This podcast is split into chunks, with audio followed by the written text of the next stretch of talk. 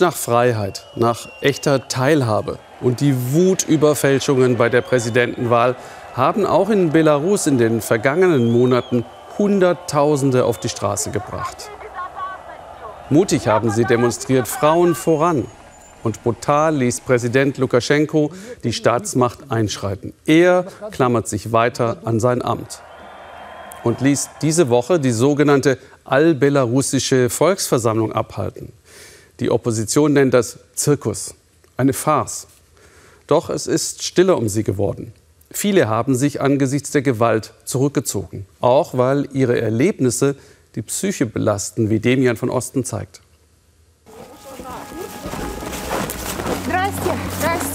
Es sind minus 18 Grad in diesem Wald. Diese Bewohner eines Minsker Stadtteils sind hier, damit ihnen endlich mal wieder warm ums Herz wird. Tanzen mit den belarussischen Oppositionsfarben. Ohne Angst.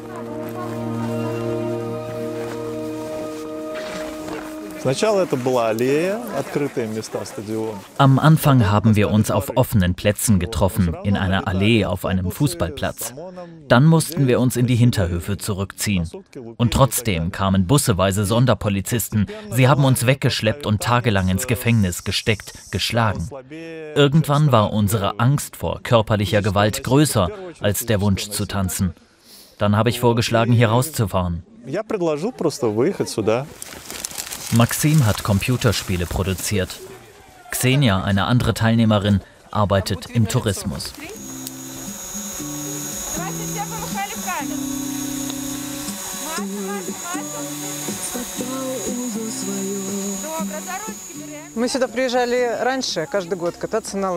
Wir sind früher jedes Jahr zum Skilanglauf hierher gekommen, wegen der frischen Luft. Jetzt kommen wir wegen der Freiheit. In der Stadt kann man nicht mehr atmen, angesichts dieser Unmenschen der Sicherheitskräfte, die einfach überall sind. Hier kann man reden, schreien und die Energie aus sich rauslassen. Freiheit für die fast 250 aus politischen Gründen Inhaftierten, fordern sie. Und machen sich Mut.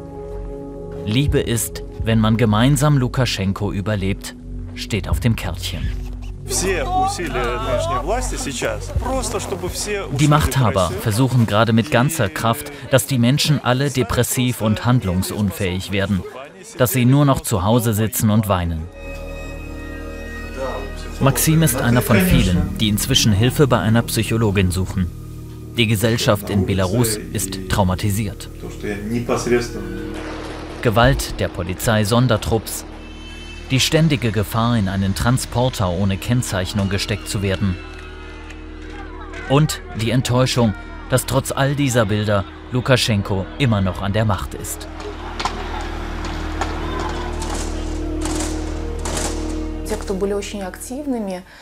Jene, die besonders aktiv waren und hofften, dass sich etwas in der Politik verändert, die werden jetzt depressiv. Denn das, was sie erwartet haben, ist nicht eingetreten. Die Hälfte meiner Klienten schicke ich weiter zum Psychiater, damit sie Medikamente bekommen. Denn viele melden sich, wenn es schon relativ spät ist. Xenia lenkt sich mit Korbflechten ab. Sie liest keine Bücher mehr, kann oft nur mit Beruhigungsmitteln einschlafen. Vorbei das stolze Gefühl, als Hunderttausende mit wehenden Flaggen durch Minsk marschierten. Auch Xenia war dabei.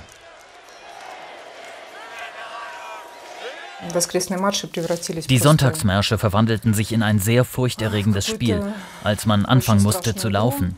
Diese Massenproteste sind weniger geworden, aber in den Innenhöfen hat es nie aufgehört. So traut sich auch die Gruppe von Xenia und Maxim immer wieder zu kleinen Protestaktionen raus. Vor einer Woche sogar bis zum meist streng bewachten Siegesplatz. Es ist undenkbar, das alles weiter auszuhalten. Das ist wie ein echtes Konzentrationslager. Und wenn wir jetzt nichts unternehmen, wird die Tür irgendwann einfach zugemacht. Und wir sind drin gefangen.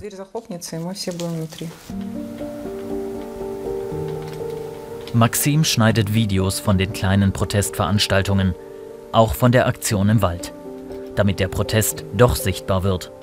Vor Gefängnis hat er keine Angst, sagt Maxim. Das Leben in Belarus sei ja selbst sowas wie Gefängnis. Am Ende kommt es auf jeden Fall zu einer Veränderung in der politischen Ordnung von Belarus. Das ist eindeutig. Diese Ordnung funktioniert ja jetzt schon nicht mehr.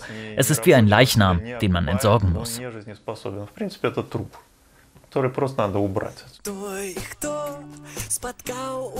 Doch schnelle Veränderungen sind nicht zu erwarten. Maxim und die anderen werden wohl noch viele solcher mutmachenden Videos produzieren müssen.